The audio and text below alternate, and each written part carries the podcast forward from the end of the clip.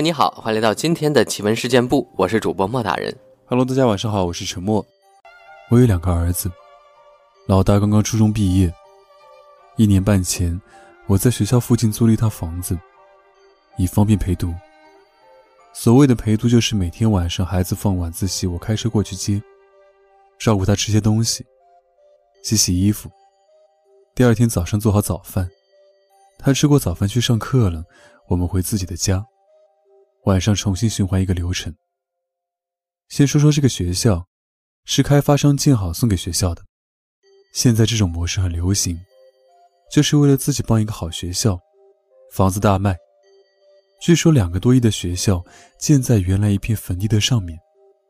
学校建好运行后，果然房子大卖，周围居民区立刻繁华起来。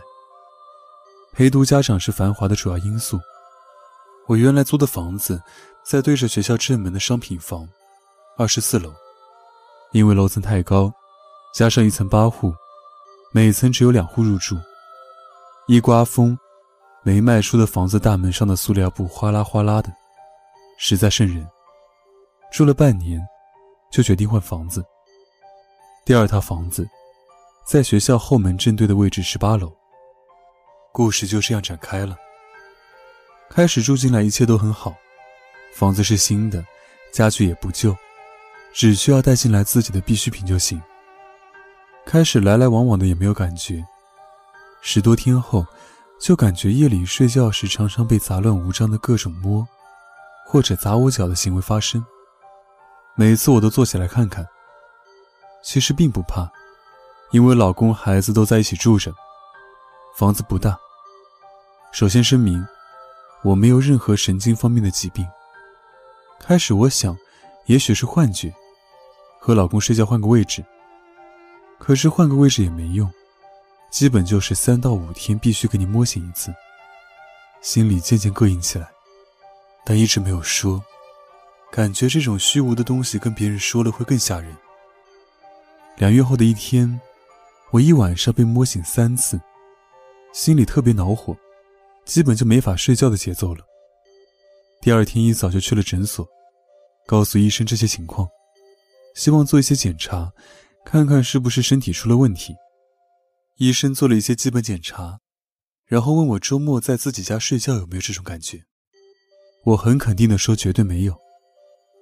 医生又问我住过来多久了，两孩子有没有问题，我也很肯定的说没有。医生又问我住过来有没有扫房子，扫房子啊。怎么扫？可不是传统的扫地，是要用朱砂泡水，然后柳枝沾水，从里到外赶，赶到大门口，然后关门走人。医生不解释，再问就不理我了。我决定试试。老公很不屑，认为我多事。当天一早扫完，我们就回自己家了。朱砂是不溶水的，其实说是朱砂水扫房子。有毒的朱砂很少会洒在地面上，即使有，晚上拖了好几遍的地，也不会让两个孩子中毒了。当天老公出差没有回来，我带两个孩子住到了出租房。晚上睡觉时，小宝就有些隐隐的烧。我测量了一下，不到三十七度。因为老公不在，还是决定去买些药备用，特别是退烧药。一夜反复。并没有烧起来。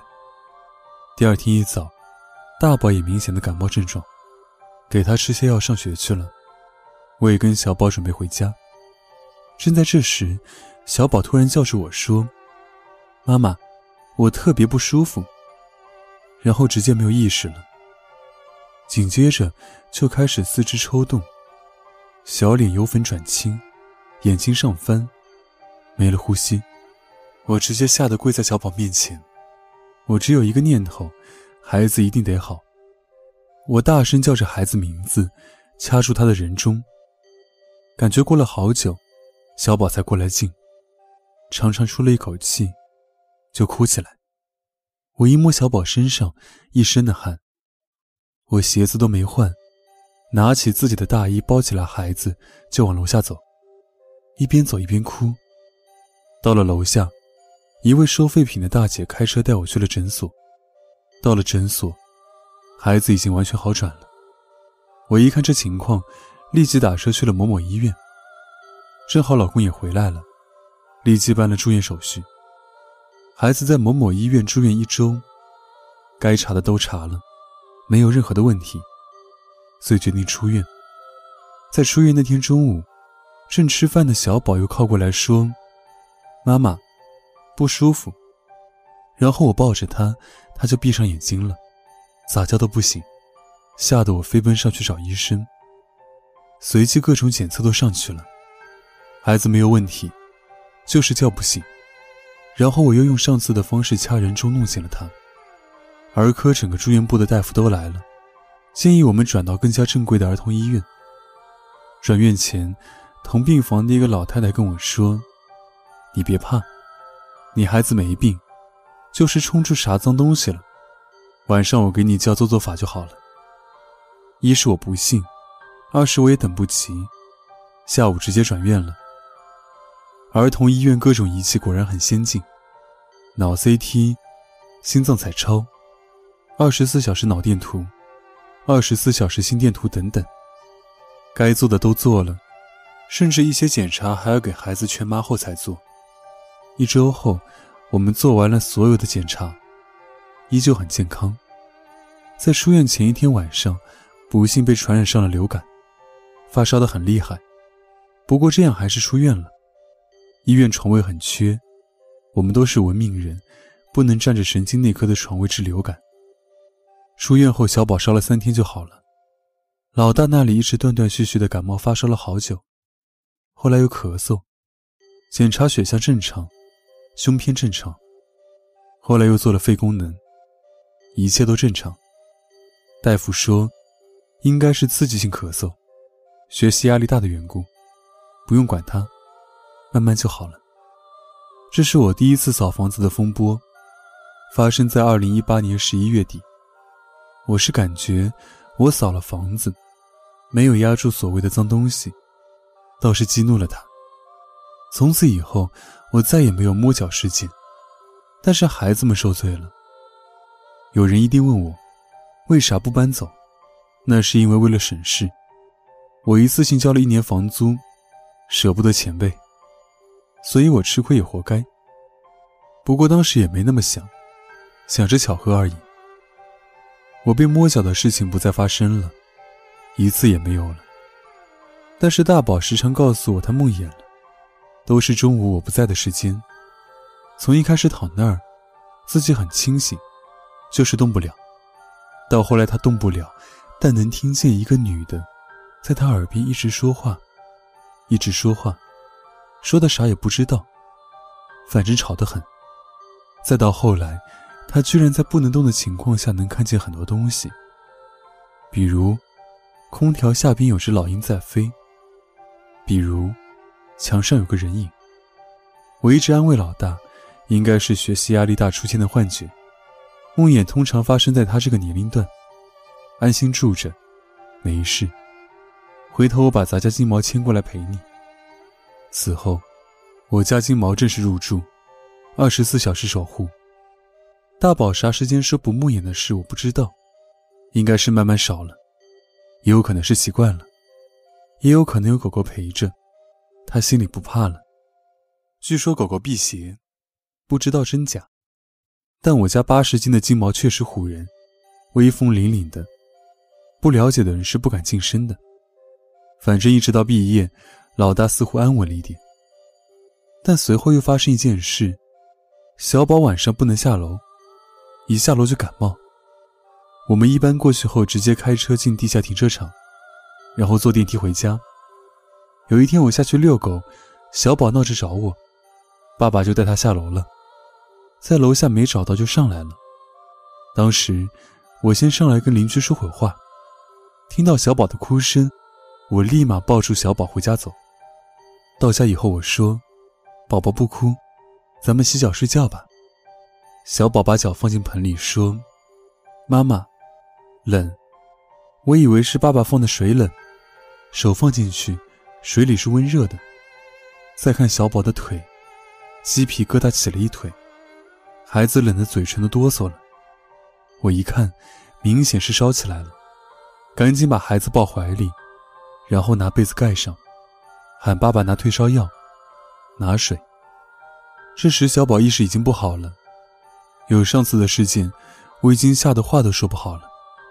爸爸以为没事，把手机拿过来逗他，但当爸爸看到他两眼空洞无神，手已经不会拿东西的时候，明显也害怕了。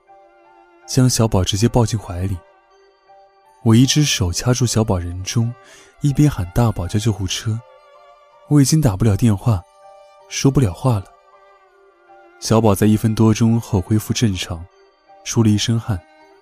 此后在某某医院复院住院一周，依旧啥病也没查出来。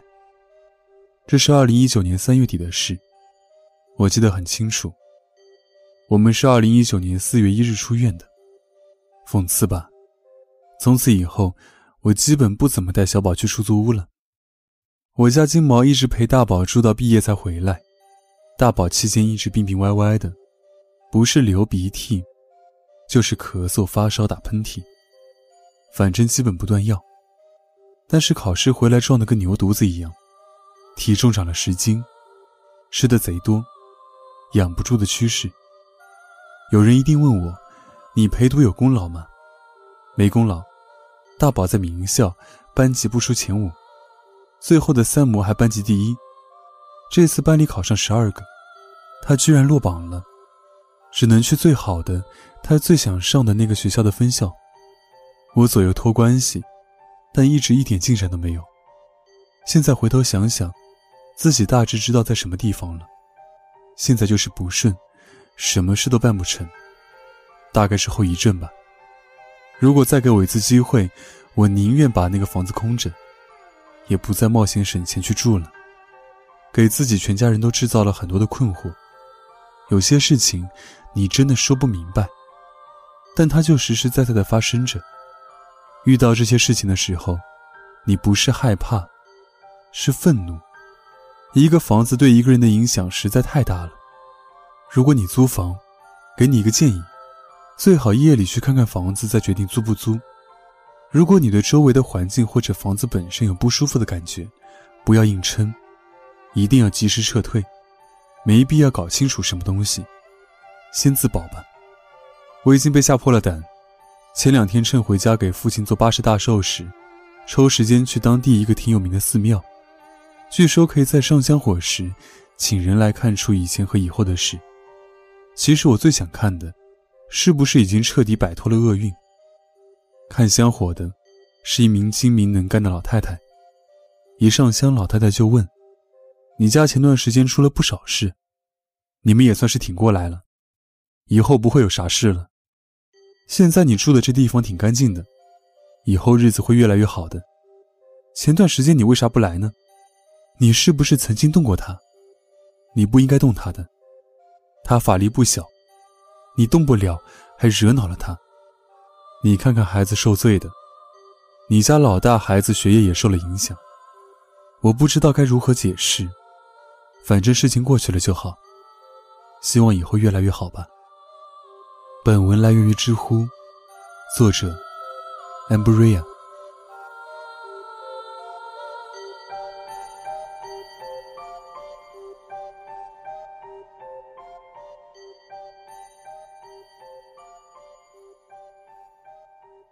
好的，听完了沉默分享的这个出租屋的故事之后呢，我们来分享一些网友们分享的自己身边的经历。我父亲九九年得了癌症，在医院里，我们一家人护理。不知道为什么，有一个晚上，我们所有的人都困得不行。我、我姐姐、我母亲，还有我两个弟弟，都在隔壁的病房里睡着了。我大弟弟是医生，所以我父亲在他所在的医院里住院。